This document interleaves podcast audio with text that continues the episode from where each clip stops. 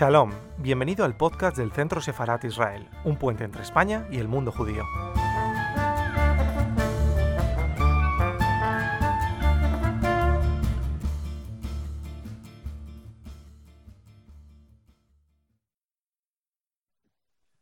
Buenas tardes, bienvenidos al canal de YouTube del Centro Sefarat Israel. Es un placer tenerles a todos aquí hoy acompañándonos y es un placer tener un elenco de invitados de honor que hoy nos acompañan también.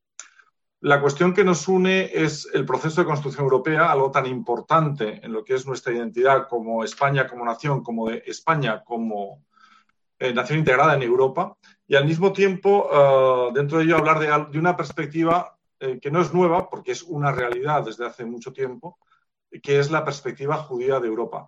Eh, los judíos han estado en Europa siempre, desde tiempo inmemorial. No podemos entender Europa sin ellos. Pero además ahora, hoy queremos centrarnos en una faceta de esa presencia inmemorial de los judíos en Europa y en nuestra identidad europea y occidental, que es en concreto también en lo que es la construcción del proceso europeo, de la unidad europea que se plasma en lo que hoy es esa realidad viva, pujante e ilusionante que es la Unión Europea. Y para ello nos acompañan, como digo, eh, unos invitados de lujo que son eh, dos personas que son, por un lado, exministros del Gobierno de España, Enrique Barón y Josep Piqué, y además Enrique une esa cualidad, la de expresidente del Parlamento Europeo. Es un placer que estén aquí y es un placer, y estoy convencido de que además sus aportaciones van a ser interesantes y, y, fructíferas. Y decirles además que este acto es una iniciativa conjunta del Centro Sefer Israel con nuestros amigos de Sociedad Civil Catalana y al mismo tiempo de la Federación de Comunidades Judías de España y de la Comunidad Judía de Madrid, entidades judías que han querido también sumarse a esta iniciativa de que hoy nos reúne. Con lo cual yo les doy la bienvenida más cordial en nombre del Centro Sefarad Israel y doy la palabra a Fernando Sánchez Costa en representación de Sociedad Civil Catalana. Muchísimas gracias. Muy buenas tardes. Es un honor enorme organizar bajo el liderazgo del Centro Sefarat Israel este coloquio tan importante y con personas tan ilustres que nos acompañan. Nuestra entidad nació para defender un modelo de sociedad abierta, profundamente pluralista, basado en la integración y la articulación de las identidades, en un proyecto común, cívico, inclusivo.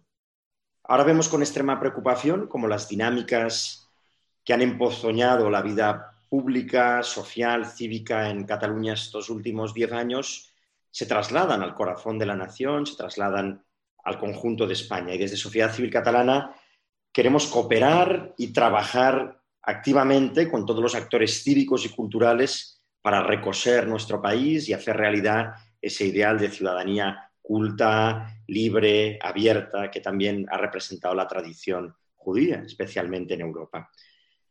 Se ha hablado mucho de la identidad, judí, de la identidad europea y de sus fundamentos. Una identidad que es un diálogo creativo, fecundo, entre Atenas, Jerusalén, Roma, París. Pero un punto nuclear de la tradición europea es precisamente su capacidad de, de apertura, de coger siempre lo mejor de cada tradición y de integrarlo.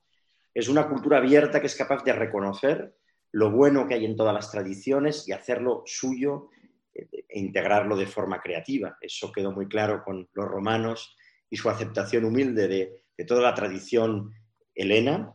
Y eso pasó con la propia Unión Europea, que en el fondo es ese proyecto que recoge lo mejor de las tradiciones políticas, sociales, cívicas europeas de, de, de, del último y el anterior siglo y medio.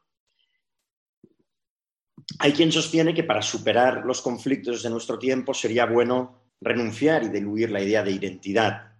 Personalmente, no creo que sea el camino a seguir negar las identidades, sino aprender a articular las identidades, defender una idea inclusiva y complementaria de la identidad y no propuestas disyuntivas y excluyentes de las identidades. Sin duda, a lo largo de la historia, los judíos han sido maestros en integración de identidades, en mestizaje. Han pagado un precio altísimo por ello. Han sido poco entendidos y siempre conocemos y conocemos el precio que han habido de pagar por esa valentía y por esa capacidad de integración.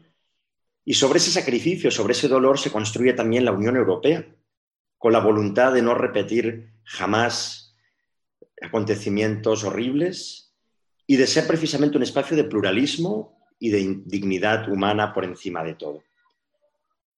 Ciertamente, para terminar, es conocido el papel de los judíos en la construcción de Europa, de la cultura europea, de la cultura occidental.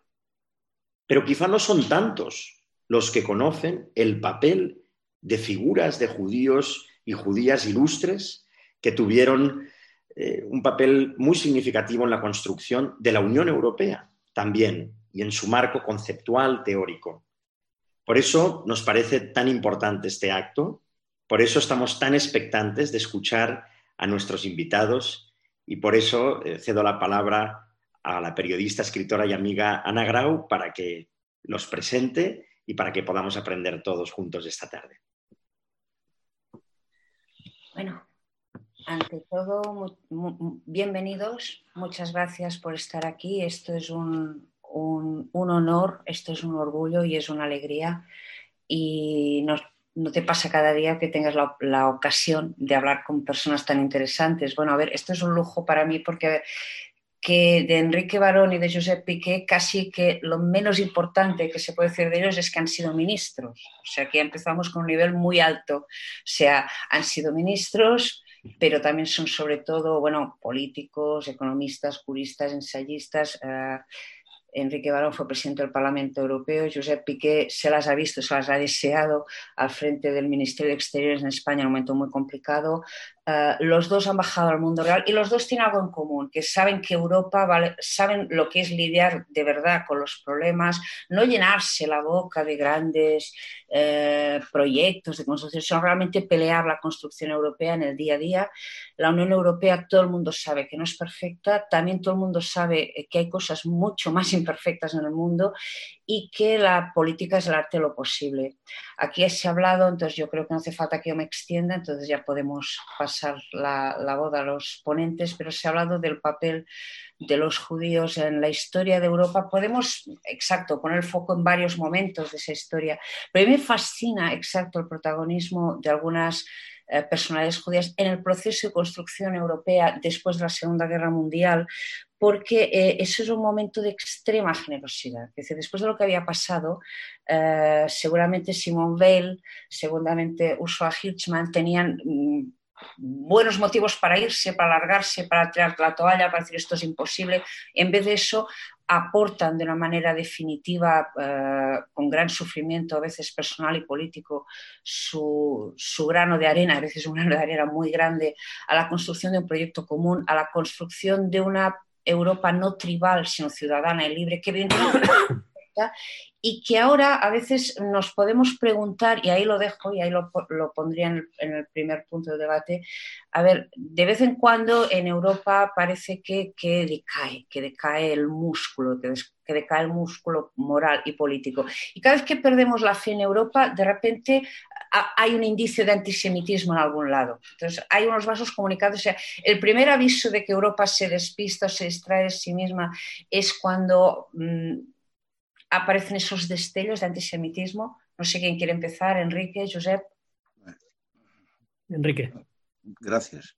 Eh, bueno, ante todo, gracias por la invitación. Y estamos celebrando el 70 aniversario de la Declaración Schuman, eh, que fue la declaración del 9 de mayo de 1950, que se considera el acta de nacimiento del proceso que ha conducido a la Unión Europea. Y yo me voy a permitir añadir dos nombres de dos judíos que fueron decisivos porque son los que escribieron básicamente esta declaración y que eh, no son, no son muy conocidos, han quedado eh, postergados en la historia. Eh, eran dos colaboradores de Jean Monnet, uno se llamaba Etienne Hirsch, era un judío francés de origen alemán que un ingeniero químico, eh, que durante la guerra fue el comandante Bernard en la resistencia, fue el que organizó, eh, diríamos, todo el tema logístico en Gran Bretaña.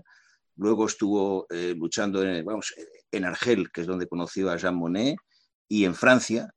Y cuando llegó a casa, pues, y lo dice en el memorial que cierra sus memorias, se encontró con que faltaban 12 personas de su familia que habían perecido en los campos. Y se sobrepuso a eso y fue una persona que desde el primer momento, y le cito, dijo, yo tengo que, trabajar en esta empresa, lo cual me planteaba angustiosos problemas de conciencia. Yo creo que hasta, a una persona como Hirsch hay que reivindicarla porque además es, fue el, el, el escribiente, digamos, que, que, preparó la declaración con Monet. Monet tenía muchas ideas, pero no escribía mucho. Y luego el otro es eh, Pierre Rie, que era también un, era un uh, economista, un normalien, eh, y, que era un judío discriminado por Vichy. Y normalmente se habla de los grandes jefes, pero no se habla de gente que ha sido, este, bueno, concretamente Hirsch, luego fue presidente del Euratom. Y para no alargarme mucho, porque creo que es importante recordarles eh, como obreros de primera hora. Eh, se ha citado a Simone Weil. Eh, a mí me une no solamente el ser sucesor de Simone Weil, fuimos amigos, trabajamos juntos. Yo creo que Simone Weil representa la dignidad de Europa y sobre todo fue la primera mujer presidente o presidenta, perdón, del Parlamento Europeo. Fue una europea decidida, luchó de una manera muy activa eh, por conseguir eh, no solamente una Europa más unida, sino los derechos de la mujer, eh, incluso con, teniendo que hacer frente a, a, debates muy antisemitas y muy racistas. Y, muy, y, y la verdad es que creo que es una persona que nos honra a todos y, y, me permitiría añadir a alguien que también fue muy amigo y que fue un europeo de, de opción, que fue Yehudi Menuhin, eh, cuya fundación presido, y, y, que fue un europeo decidido, de, nacido en Estados Unidos, de, padres eh, rusos, y que siempre eh, luchó también por la Constitución Europea, no como parlamentario, sino como humanista, y decía una cosa que, creo que, que también nos, nos permite esto, entrar en materia.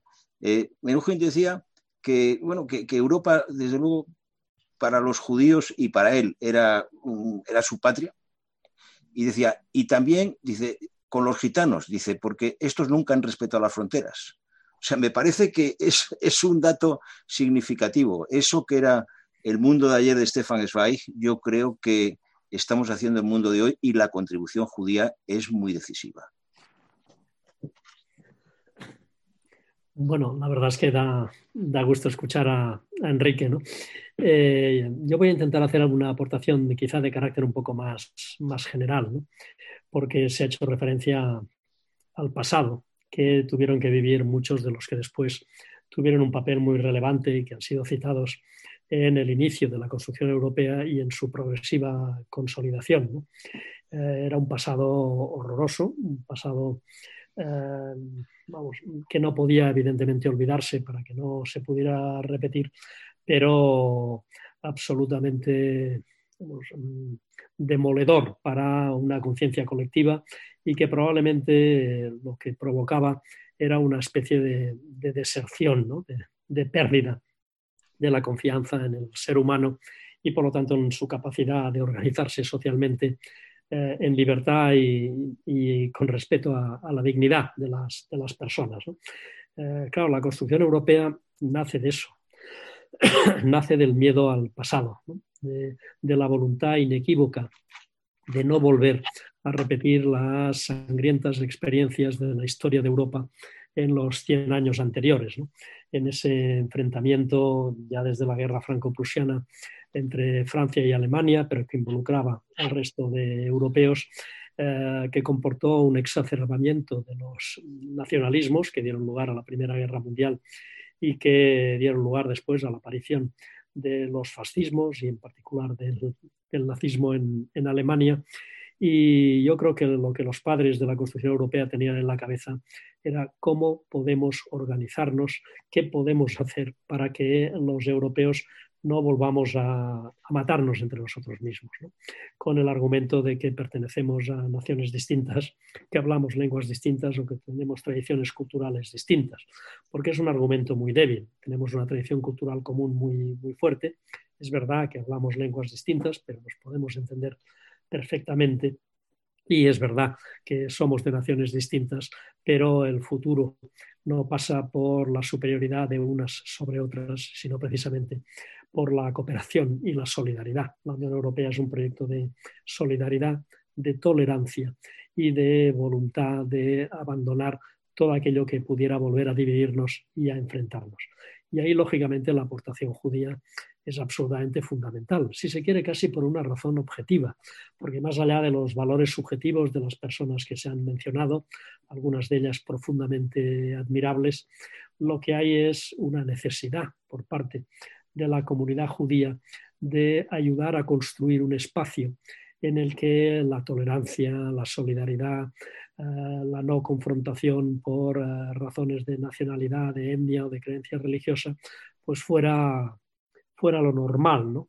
porque la comunidad judía pues, ha padecido a lo largo de su historia muchísimas persecuciones, precisamente cuando se consolidaban climas de intolerancia, eh, climas de, no respeto a las creencias de los demás y, por lo tanto, mm, un escenario absolutamente negativo para, para ellos. ¿no? O sea, incluso puede haber un cierto componente que no se me malinterprete, y lo digo entre comillas, un cierto componente egoísta, desde el punto de vista de que lo que más nos interesa es precisamente una construcción europea que se basa en aquellos valores que van a impedir que las diferencias étnicas, religiosas, nacionalidad de lengua eh, impliquen volvernos a, enfrentar militarmente. yo creo que por eso la aportación judía es tan importante, porque eh, la Constitución Europea se basa en eso. Y probablemente ahora vamos a necesitar también de su aporte, porque si es absolutamente, yo creo, ¿eh? en mi opinión, absolutamente cierto que la Constitución Europea parte del miedo al pasado y de la voluntad de no retornar al mismo, en estos momentos ese miedo al pasado pues está empezando a ser olvidado por muchos. Eh, queda muy lejos la Segunda Guerra Mundial, queda muy lejos el Holocausto queda muy lejos todo aquello que la generación que construye Europa o las que hemos venido después, pero que tenemos todavía vivo ese recuerdo, pues ahora ya para muchos queda muy lejos. Y ese miedo al pasado probablemente ha sido sustituido por un miedo al futuro, en un escenario de incertidumbre, en un escenario de intranquilidad, de inquietud, de desconfianza, de falta de vínculo entre las instituciones y los ciudadanos, de crisis de nuestros sistemas políticos e institucionales y por lo tanto también de crisis en la, en la propia construcción europea. Y ahí probablemente tengamos que volver a pedirles a, a, la, comunidad judía y a sus diferentes representantes que se tomen este tema muy en serio, porque el futuro de Europa es nuestro futuro, el de todos, pero desde luego también, como es un futuro de libertad y de tolerancia, es también su futuro. A mí me, bueno, me han encantado estas intervenciones, me, ha conmovido Enrique esa frase cuando hablas de Tian Hughes, dices, y se sobrepuso a eso y, y, trabajó. Y bueno, me ha parecido fundamental lo que dice Josep del miedo al pasado y al futuro. Yo de hecho creo que, un poco va por ahí, porque, eh, a ver, mm, yo creo que así como, yo creo que eh, me, gustaría analizar con vosotros, es verdad que el pueblo judío ha sufrido persecuciones inmemoriales a lo largo del tiempo de su historia, pero a mí el holocausto me llama la atención por una particularidad que es que en realidad eh, se dirige a nacionales europeos. O sea, en aquel momento eh, Europa ya, se había consolidado el Estado-Nación y las víctimas del Holocausto son desposeídas de sus derechos nacionales que, los tenían, digamos. No era como antes, por ejemplo, no sé si hablamos de, la España de los reyes católicos o incluso los, los problemas que las nacionalidades en algo más difuso. Precisamente cuando la nación es más fuerte es cuando aparentemente es más fácil desposeer a alguien de sus derechos nacionales. Y de hecho, en los orígenes del totalitarismo, Hanaren lo expresa claramente. Dice que los derechos humanos en la práctica solo se pueden defender cuando hay un paraguas nacional. Entonces yo lo que os pregunto es, eh, ¿se vuelven a dar las condiciones? Porque vemos en, algunos, en algunos populismos, vemos en Hungría, vemos en Polonia, cómo la gente con mucha alegría decide quién y quién no es digno de una nacionalidad concreta, de ser o no ser ciudadano europeo, o sea, de tener todos los derechos. Entonces, en ese aspecto, ¿qué podemos aprender de la experiencia judía eh, del pasado? ¿Qué podemos aprender para, que el futuro no dé tanto miedo? Si quieres volver a empezar tú, Enrique, o... Bien, eh, Eh, yo, voy a retomar una idea que, para responder que ha, que ha apuntado Josep eh, cuando ha dicho eh, el miedo al pasado. Yo creo que hay el miedo al pasado y la voluntad de enmienda del pasado, que eso es lo que cambia la Constitución Europea. Porque toda la historia, vamos, no digo desde el Imperio Romano, pero toda la historia del 19 y del 20 con la, con la lucha por la hegemonía entre, entre, entre naciones, es precisamente un, intento de, no solo de fomentar el, miedo, sino de, sobreponerse a los demás y tener un papel hegemónico eh, en Europa. Entonces, yo creo que hay una idea que tenían los, los padres y las madres ¿no? fundadores, que, eran, que, era precisamente, que era precisamente el, el romper con eso. Y eso suponía enfrentarse con el nacionalismo, y con los nacionalismos excluyentes, ¿no? ¿Por qué? Bueno, pues porque forma parte de, esas pasiones que acaban eh, dominando y, y, vamos, y creando situaciones de destrucción. Ahora, eh, en, este momento, eh, sí hay una diferencia en el seno de la Unión Europea y ese es uno de los debates y de las, y, de las cuestiones, por ejemplo, que se plantean de manera muy viva con el actual gobierno húngaro, también bastante con el polaco, ¿no? Eh, y, en qué consiste? Consiste en que tenemos ya un, una comunidad de derecho con un sistema eh, que no hemos conseguido que se refleje en solo una constitución, porque eh, tuvimos que, diríamos, que, que eh, no hundir, pero tuvimos que cambiar el, tratado constitucional por el tratado de Lisboa, pero sí hay, una serie de elementos importantes. Uno de ellos es que existe una ciudadanía europea. Y eso es de las cosas que conseguimos, me tocó a mí defenderlo y plantearlo cuando dimos el paso de la comunidad a, la Unión Europea en el Tratado de Maastricht, que no solamente era la moneda, también era la ciudadanía. Y eso es muy importante porque, eh, porque eso no solamente es un brindis al sol, como decían en aquella época algunos, sino que es, confiere derechos y también obligaciones, pero confiere derechos a todos los que somos nacionales de la Unión Europea. Ahora está también el debate con los inmigrantes, pero somos los nacionales. Y luego, porque tenemos una Carta de Derechos Fundamentales, que fue el objeto de la primera convención y que nos costó mucho que estuviera en vigor, sobre todo porque nuestros amigos eh, y socios británicos estaban a favor de, una declaración general, pero no estaban a favor de que fuera vinculante. Esa es una de las grandes batallas que libramos en, eh, todo el proceso. Entonces, yo creo que ahí sí hay una diferencia muy importante. Y ya que hablamos de identidades, mm, la identidad europea, ¿en qué consiste? Pues consiste precisamente en lo que está en la Carta de Derechos Fundamentales.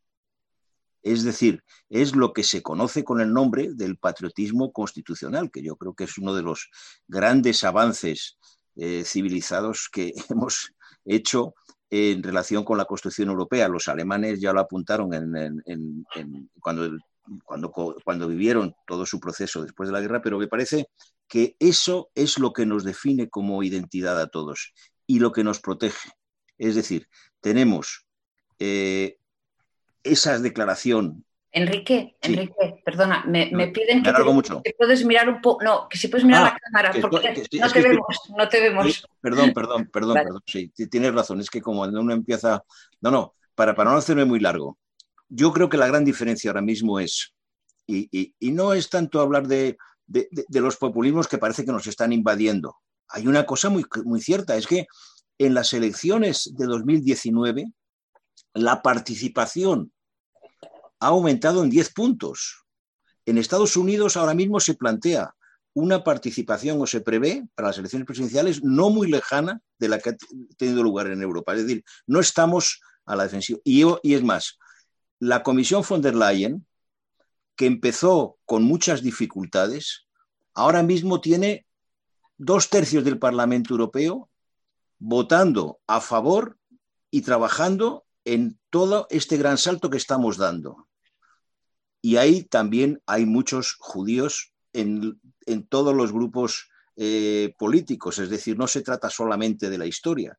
Entonces yo ahí no tendría una visión tan pesimista en el sentido de que hay que combatirlo, hay que combatir sobre todo los nacionalismos excluyentes, pero estamos en un momento, yo diría, de los más interesantes, y, lo digo ya que ya no estoy en servicio activo, ¿eh?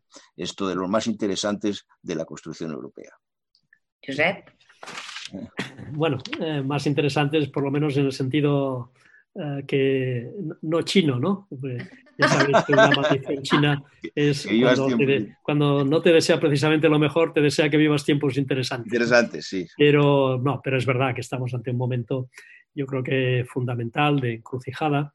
Eh, yo estoy muy contento con la reacción europea de estas últimas semanas y de estos últimos meses y con la puesta en marcha de los fondos europeos, eh, en particular del Next Generation, eh, de mm. esos objetivos ambiciosos de transición ecológica y de, y de, transición verde, de un reposicionamiento de la Unión Europea en el nuevo espacio geopolítico y, por lo tanto, pues eh, muy conscientes de, del papel que, que, además se nos demanda que juguemos para precisamente uh, situarnos y situar al mundo en esa pugna uh, entre Estados Unidos y China que está marcando nuestro, nuestro devenir. ¿no?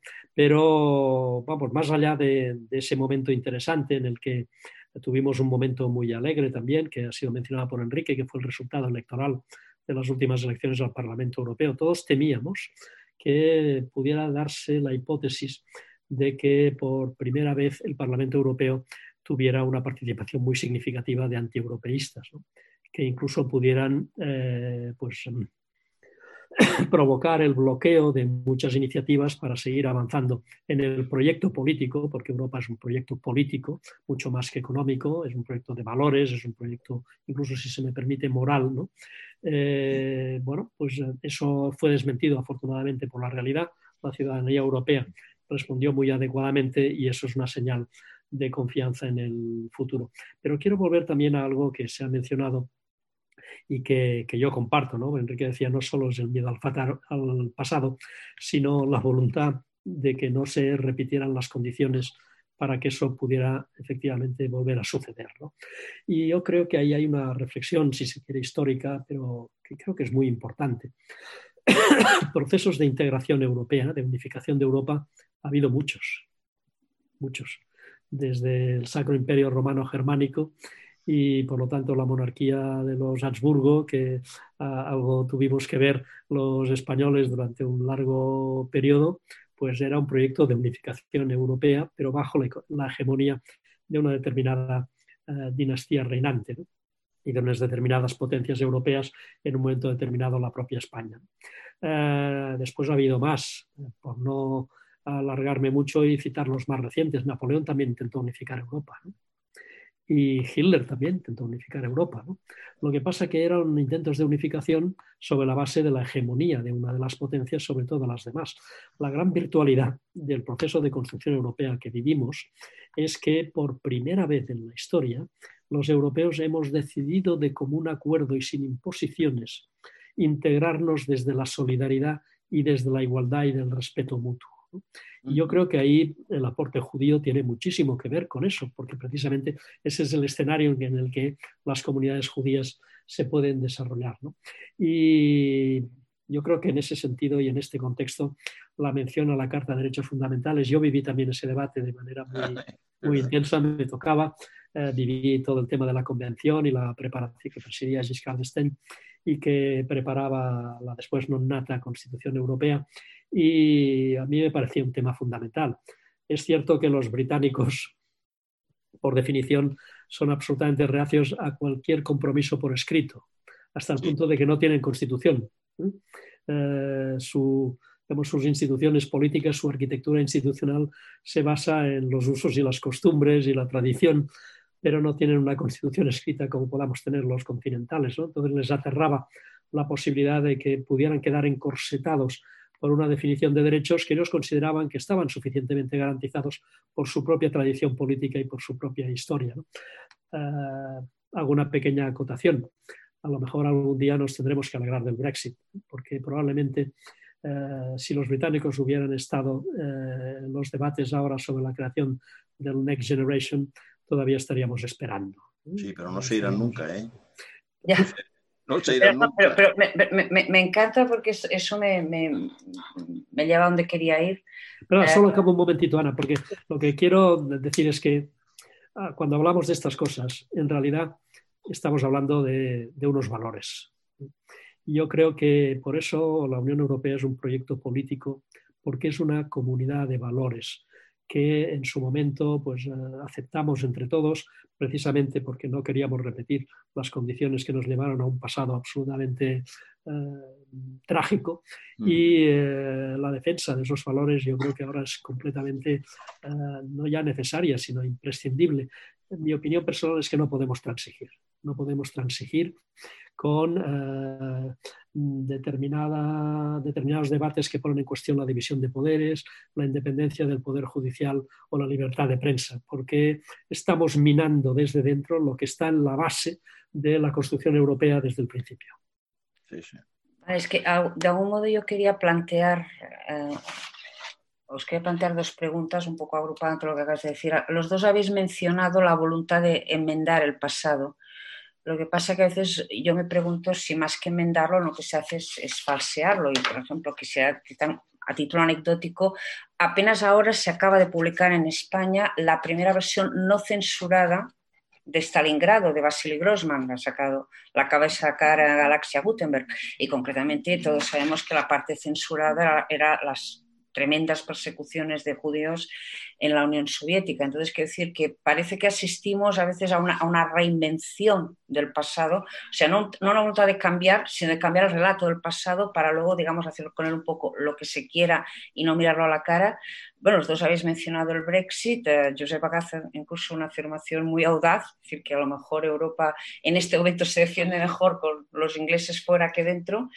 Eh, de todas maneras, hombre, eh, el Brexit ha sido un momento crítico del proyecto europeo, que es todo un país, todo un país fundador de, la Unión que se va. Entonces yo pregunto, ¿Va a aguantar el parachoques europeo, ese patriotismo constitucional que tú decías, los ingleses, con la indudable pérdida de hegemonía eh, económica, tú, Josep también ha citado pues, el duelo que se llevaron a Estados Unidos y China, quiero decir, Europa mm, es, es, cada vez mm, más débil en un mundo, o sea, es el último bastión democrático en un mundo cada vez, donde cada vez es más fuerte la antidemocracia, pregunto. Bueno, no. Sí, bueno, sé que parece un poco apocalíptico, pero... Sí, no hay que morir de soberbia. Bueno, yo lo digo en un momento en el que, eh, por ejemplo, en un país muy cercano y muy lejano como Chile se ha producido también un paso muy importante. Es decir, no hay que pensar solo en Europa. En lo que decía Josep hay una cosa muy interesante sobre los británicos. Nosotros fuimos el primer imperio moderno, en el caso español. Perdimos el imperio hace dos siglos y luego ya lo remataron los Estados Unidos con la guerra de Cuba.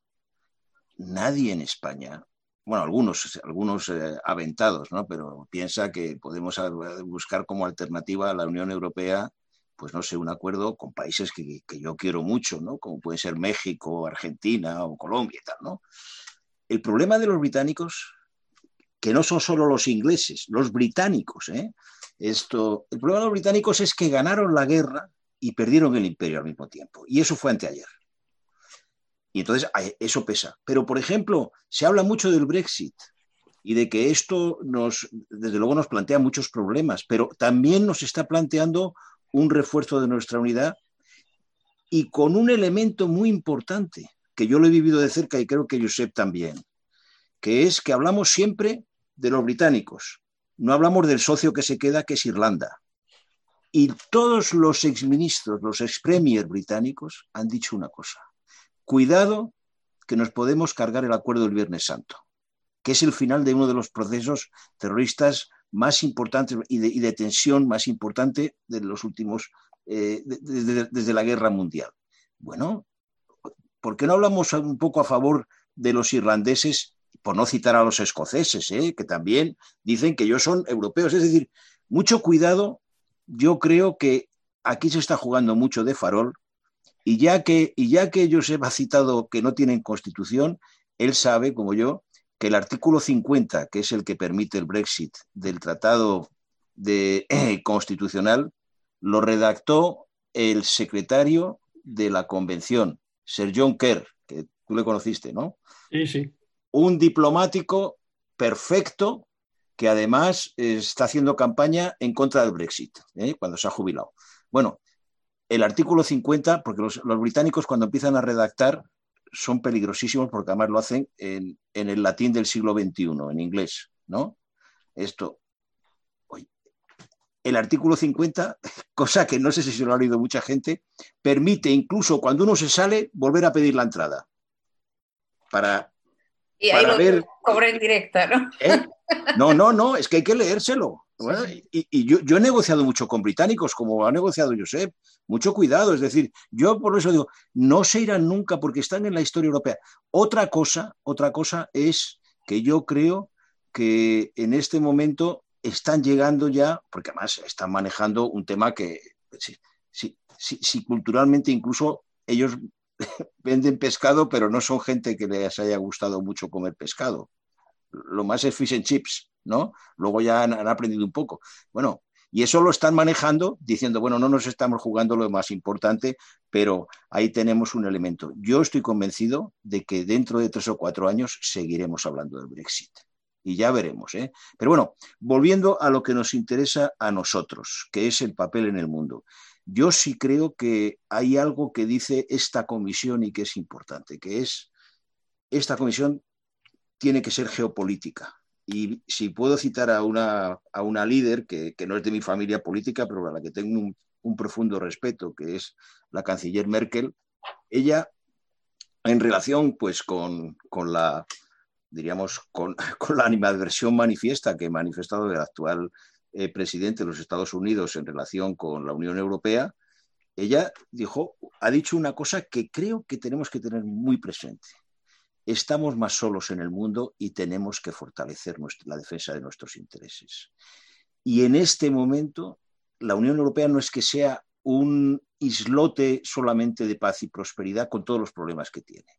La Unión Europea es el líder en vanguardia de la lucha contra el cambio climático. Por ejemplo, tiene que asumir responsabilidades eh, en relación no solo con su próximo eh, mundo, que es el más, el que tiene mayores conflictos en este momento, desde, pues desde, desde Ucrania hasta el centro de Asia, hasta una parte de África. Y sobre todo porque la Unión Europea tiene la obligación, y eso está en el Tratado de Lisboa, tiene la obligación de defender los valores del multilateralismo y de la ONU y su estructura. Y eso es algo que para nosotros no es que sea una cuestión de opinión, es algo fundamental. Y en este momento, el conseguir una globalización con normas me parece que es algo absolutamente fundamental para todos. No puedo estar más de, más de acuerdo, ¿no? no me resista un comentario casi jocoso sobre, sobre los británicos ¿no? y, el tema del, Brexit. Eh, esa capacidad de, de redactar eh, en el latín moderno ¿no? las cosas para que al final pues, puedan ser interpretables de maneras muy diferentes, eh, bueno, liga también con esa voluntad de intentar evitar que las cosas se plasmen por escrito. ¿eh? Y, bueno, yo creo que el comentario jocoso llega a algo que a mí personalmente me ha escandalizado profundamente, porque además rompe con lo que ha sido la tradición imperial británica eh, por lo menos en los principios, no en la aplicación práctica, que es el respeto al derecho internacional. ¿no? O sea, claro, lo que ha hecho el gobierno de Boris Johnson, diciendo eh, los acuerdos eh, que firmé con usted, Comisión Europea, hace unos meses para la primera fase del Brexit, para la separación, no para después negociar nuestra relación futura, pues los voy a violar un poquito. Sí. Eh, claro, esto es tremendo, ¿no? porque eh, un país como el Reino Unido que diga que no cumple con sus compromisos firmados, reconocidos internacionalmente, y que viola el derecho internacional, pues es para mí un cambio cualitativo enormemente profundo que refleja eh, probablemente lo más triste de todo esto, ¿no? que es que el Reino Unido tiene un gobierno y en particular un primer ministro mm, que no es el responsable del Brexit. ¿eh? El Brexit eh, es responsable de varios primeros y primeras ministras que ha habido con anterioridad, ¿no? pero tiene un gobierno populista, tiene un gobierno que eh, busca solo lo inmediato, lo coyuntural, el pretendido rédito a corto plazo, pero que no tiene ni voluntad estratégica ni digamos, la convicción de que debe defender unos valores porque los valores se acaban convirtiendo en algo que es adaptable a las circunstancias, ¿no? como Grucho Marx. Estos son mis valores, pero si no le gusta, no, le gusta pues tengo otros. ¿no? Entonces a mí esto me parece que es un, camino pues, realmente eh, muy, muy peligroso el que ha emprendido el Reino Unido. ¿no? Pero yendo al fondo de la, la cuestión, eh, la Comisión Geopolítica, ¿no? Nuestro compatriota y alto representante Josep Borrell eh, también en una intervención reciente dijo que Europa debía aprender a utilizar el, lenguaje del poder. Eh, Europa está muy acostumbrada a tener una política exterior producto del consenso de hasta ahora 28, de 27, antes de 25, antes de 15, producto del consenso y por lo tanto equilibrando los diferentes intereses nacionales y eh, con una aproximación que algunos podrían cualificar de, buenista. Europa lamenta, eh, Europa no comparte, Europa apoya, eh, pero detrás no había ningún instrumento de poder real y efectivo, lo que llamaríamos no solo el soft power, sino el hard power, que pudiera sostener esas posiciones.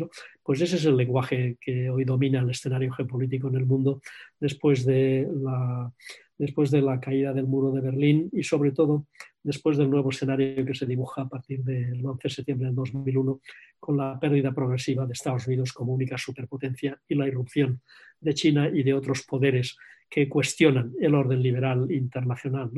Yo creo que ahí, de todas maneras, para dar un punto de optimismo, Europa también va avanzando. Y puedo utilizar el tema de la relación con China. ¿no? Yo creo que Europa ha tenido en relación con China también durante bastante tiempo los propios Estados Unidos. Una relación un tanto naif. Nos creímos el relato chino, del ascenso pacífico, de ningún interés por la hegemonía, ninguna voluntad de ser una gran superpotencia. China estaba concentrada en sus necesidades internas, eh, la doctrina Deng Xiaoping, por decirlo corto y breve. Ahora la doctrina Xi Jinping es completamente distinta. De alguna manera China se ha quitado la máscara. Y eso está generando reacciones no solo en Europa, sino también en todo el Indo-Pacífico. No es casualidad que Japón e India estén cada vez más, más próximos, incluso con maniobras navales conjuntas en el Océano Índico. Hay un intento claro de voluntad de contención del expansionismo chino, pero también la propia Europa está reaccionando. ¿no? En un documento prácticamente el, último de la anterior alta representante, de Federica Mogherini, se identificaba ya a China como bueno, un socio de cooperación pero un competidor económico y un adversario estratégico. O sea que estamos empezando a poner las bases para decir, mm, los europeos también tenemos las ideas claras, ah, incluso si tenemos que prohibirles a ustedes que hagan determinadas inversiones en sectores que nosotros consideramos estratégicos para nuestra autonomía estratégica, se las vamos a impedir. Y esto es un cambio que creo que va en la buena dirección, porque nos ayuda a que el resto, los demás, nos perciban como los que somos capaces de defender los valores del multilateralismo, del libre comercio, de la cooperación internacional, del respeto a los derechos humanos y el derecho internacional, que eran cosas que hasta hace poco correspondía su liderazgo a Estados Unidos, pero Estados Unidos se ha replegado de ese papel y estamos ahí los europeos. Tenemos que buscar aliados ¿eh? y yo creo que ahí eh, dentro de esos aliados, y lo digo particularmente desde España, tenemos que hacer especial hincapié eh, en América Latina, porque probablemente es la única región del mundo más allá de Europa en la que todavía podemos encontrar una cierta coincidencia social en eh, la defensa de lo que llamamos los valores occidentales, la democracia, la economía de mercado, la sociedad abierta, el orden liberal, en fin, todas estas cosas que asociábamos a Bretton Woods pero que ahora pues, tenemos que asociar a un nuevo escenario en el que Estados Unidos está en fase de repliegue y a lo mejor cambia el tono, pero tengo la impresión personal de que está en fase de repliegue con independencia de quien gane las próximas elecciones. El tono, desde luego, va a cambiar y será algo más respirable. ¿eh? pero me da la impresión de que las grandes tendencias van a seguir estando ahí. Para Estados Unidos la gran confrontación es con China, su orientación es, es esa y eso les lleva a alejarse cada vez más de Europa, a alejarse cada vez más de Oriente Medio, a concentrarse en sus problemas internos y a intentar que China no les quite la supremacía pues, en un plazo relativamente breve, ¿no? que los propios chinos han fijado a mediados de este siglo, 100 años después, en el 2049, 100 años después de la constitución de la República Popular. Bueno, eh, no nos queda mucho tiempo, con lo cual tendríamos que ir recogiendo. Tengo, mm, me llama mucho la atención que tengo aquí un, un mazo de preguntas para vosotros y todo el mundo más o menos orbita sobre dos cuestiones. Una es, bueno, María de Miguel me pregunta a qué se debe el que unos 400.000 judíos hayan abandonado Europa en los últimos años. Tengo varias preguntas que, sin dar tantas cifras o sin concretar tanto, insisten en que hay una especie de despoblación judía de Europa. Preguntan por qué, si están haciendo algo mal. Y tengo varias preguntas formuladas por varias personas eh, sobre toda la variada gama de antisemitismos, el soft, el hard, de modo parafraseando a Josep, o sea, desde pues, las obsesiones con, contra que si una eventual conspiración Zuckerberg-soromaníaca o el, el, el, antisemitismo en su versión más descarnada, que viene, por ejemplo, pues de, de, algunos movimientos islamistas radicales en Europa, con los que algunos de los que nos escriben no perciben una eficacia. En ese aspecto no parece que el hard power europeo esté funcionando en dar respuesta a estas cuestiones. Estas personas me plantean estas inquietudes. ¿Qué, qué les contestaríais? Y ya creo que con estas, con estas respuestas ya podríamos dar por acabado, a no ser que luego queráis hacer una última breve intervención cada uno más general. Yo propongo que contestéis estas preguntas, Enrique, luego de Josep, y luego os despedís los dos con cada uno con unas últimas palabras de consuelo de ánimo. Para ver, el, para ver el saldo, yo también incluiría que en el caso de España, hay eh, en la ley eh, que, que dio un periodo eh, para, postularse, vamos, para, para obtener la nacionalidad española a partir de la condición de separatista, hay 150.000 personas de todo el mundo, muchos de ellos latinoamericanos, pero también europeos, y algún norteamericano importante. Pienso en Joseph Weiler, ¿no? que es una personalidad que ha sido presidente del Instituto eh, eh, europeo de Florencia, bueno, pues que se han hecho españoles, es decir, que mm, no, no, conozco el hecho de que haya habido solo 400.000 que, que se han ido, es decir, hay, hay 150.000 que se han apuntado y, lo que sí es cierto es que, eh, y no sé en relación con Israel, porque en eso una de las características es que Perdona, Enrique, perdona que te interrumpa un momento, pues que lo que estás diciendo me entra una pregunta de León Benenabas, presidente de la Comunidad Judía de Madrid, que dice, ¿a qué creen que se debe que la inmigración de Europa de los judíos vaya hacia el Reino Unido? Si se sienten más cómodas allí. Y es la última pregunta ya que os metemos. Es que, bueno, León, la puede contestar con más autoridad que yo, seguramente. Pero vamos, esto, mm, yo no creo que sean eh, en un solo sentido. Y lo que sí es cierto, yo, eh, bueno, pues he tenido también una relación intensa eh, política y personal con, Israel, bueno, y también con el mundo palestino, pero esto mm, normalmente hay, yo diría, una, una muchísimo mayor osmosis o relación incluso con Europa, porque Israel, en cierto modo, es también un país europeo. ¿eh? Está muy ligado en muchos aspectos, pero también con Estados Unidos. O sea, yo ahí no me atrevería a ir más allá. Esto, en relación con la segunda pregunta, lo que sí es cierto es algo que has dicho tú al principio, Ana, es que el, incremento del antisemitismo y sobre todo de eh, ataques eh, terroristas de destrucción de monumentos o de, saqueo y destrucción de, por ejemplo, eh, en cementerios o ataques a sinagogas que también se, han producido. Esto, yo creo que eso forma parte de ese termómetro de, de, las de los aspectos más negativos de la sociedad y sobre todo de una manifestación, de manifestaciones de odio y de, y de enfrentamiento que tienen profundas raíces culturales en las que no solamente hay elementos políticos, también yo diría que hay elementos hasta, hasta religiosos, eh, de un poco de todas las religiones también. Es decir, yo creo que, ese es uno de los factores más preocupantes y, que hay que combatir con mayor decisión. Yo creo que ahí no hay que dar cuartel a ningún tipo de, de, fomento de ese tipo de actitudes y de ataques. Eh, soy breve, no, no me extiendo más. No, yo respecto a la, a la, primera cuestión tampoco me puedo pronunciar mucho más, mucho más allá, ¿no? Me gustaría conocer los datos, los países de origen, los países de destino, para poder hacer una consideración pues un tanto más rigurosa, ¿no?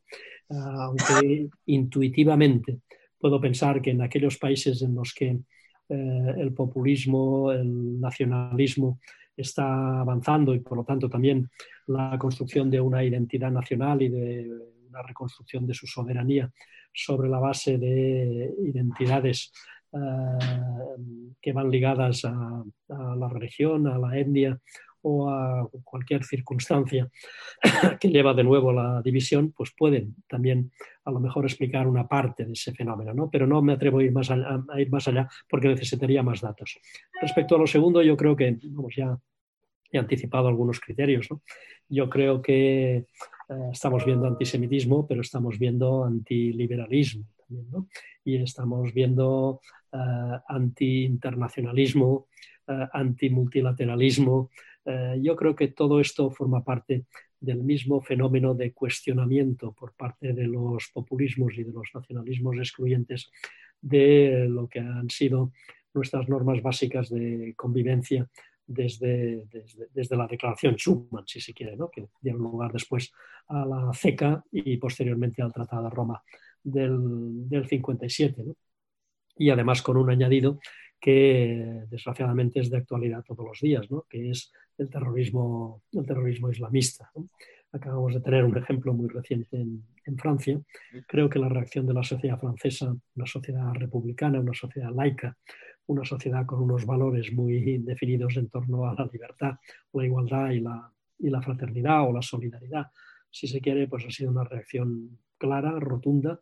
A mí me gusta mucho, eh, aunque reciba las críticas de Erdogan, incluso poniendo en cuestión su salud mental, pues también tendré que cuestionarme mi propia salud mental, porque me gusta mucho lo que dice Macron eh, ante circunstancias como esas, ¿no? y, y, me siento muy, muy identificado. ¿no? Eh, hay cosas que no se pueden tolerar, ni tan siquiera por aquellos que creemos profundamente en la tolerancia. Y no se pueden tolerar los intolerantes que utilizan la fuerza y el crimen para defender sus eh, supuestas eh, creencias. Yo creo que hay que enmarcar esos fenómenos antisemitas en ese contexto de mm, cuestionamiento de la democracia liberal y del orden liberal internacional y del crecimiento de eso que llamamos ahora, que es una contradicción en los términos, la democracia iliberal, que no es otra cosa que la preponderancia del Ejecutivo sobre la base de la construcción de una identidad nacional que eh, se contrapone a las otras identidades y por lo tanto es profundamente contraria al, al espíritu europeo. Hay quien lo justifica diciendo, bueno, estamos hablando de países que tuvieron su soberanía aplastada eh, durante tanto tiempo, primero por la Alemania nazi y luego por eh, la Unión Soviética, que ahora no quieren perder esa soberanía recién adquirida, ¿no? pero han asumido formar parte de la Unión Europea y eso tiene sus normas. ¿no? Lo que no puede ser es estar en un club y no cumplir con los reglamentos del club. Y en eso yo creo que tenemos que ser muy estrictos. Europa obliga. Me gusta eso. Bueno, os voy a pedir a los dos que os despidáis porque, porque ya nos estamos pasado de tiempo. Se nos ha pasado un, suspiro, pero bueno, creo que eh, dirigido unas últimas palabras a nuestros oyentes y, televidentes y muchísimas gracias a los dos por este rato tan lúcido, ah, intenso intelectualmente, humanamente y sobre todo por este chute de fe, porque yo creo que nos habéis eh, inoculado un chute de lúcido optimismo. Que si el optimismo no es lúcido no vale para nada y si la lucidez no es optimista pues echa para atrás, pero creo que habéis encontrado un buen equilibrio entre las dos cosas. Bueno, yo por mi parte reiterar algo que, dije en el discurso que hice ante la Knesset, ante el Parlamento israelí, el mismo día que comenzaba la conferencia de Madrid, que creo que era el 28 de octubre de 1991. Y no lo dije solo personalmente, lo dije en nombre del Parlamento Europeo. Primero que para nosotros eh, la aportación judía es absolutamente decisiva en la construcción europea y en segundo lugar que nos sentimos profundamente comprometidos con su existencia y con el proceso de paz en Oriente Medio. Gracias, Enrique. Gracias a, vosotros.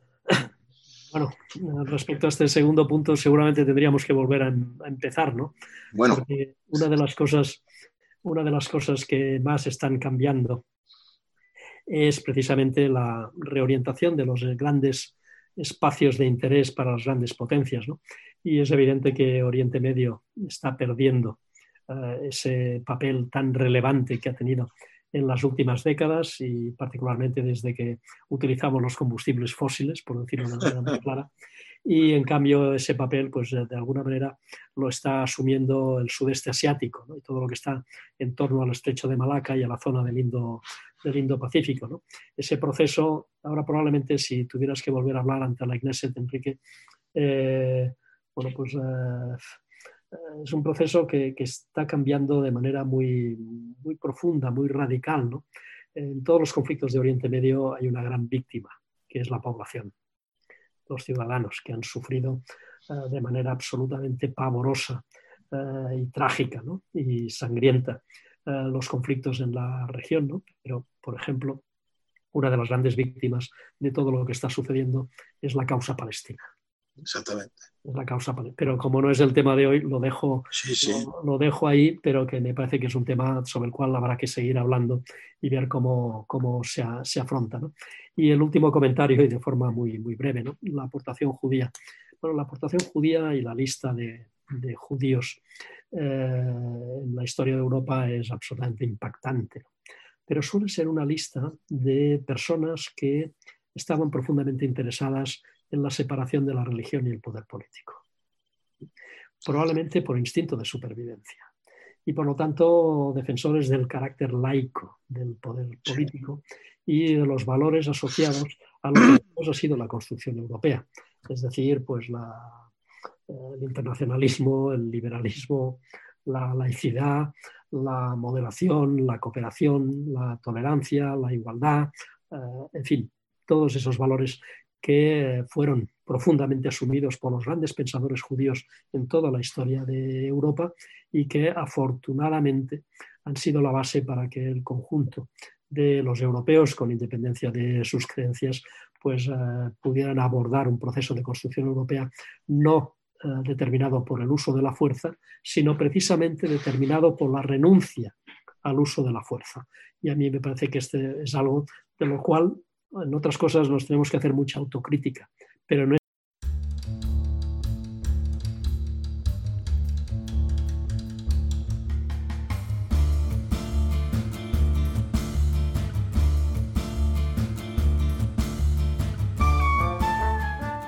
por escucharnos. Recuerda que también nos puedes seguir a través de Instagram, Facebook y Twitter con el usuario arroba Centro Sefarat Israel o si lo prefieres en nuestra página web www.sefarat-israel.es.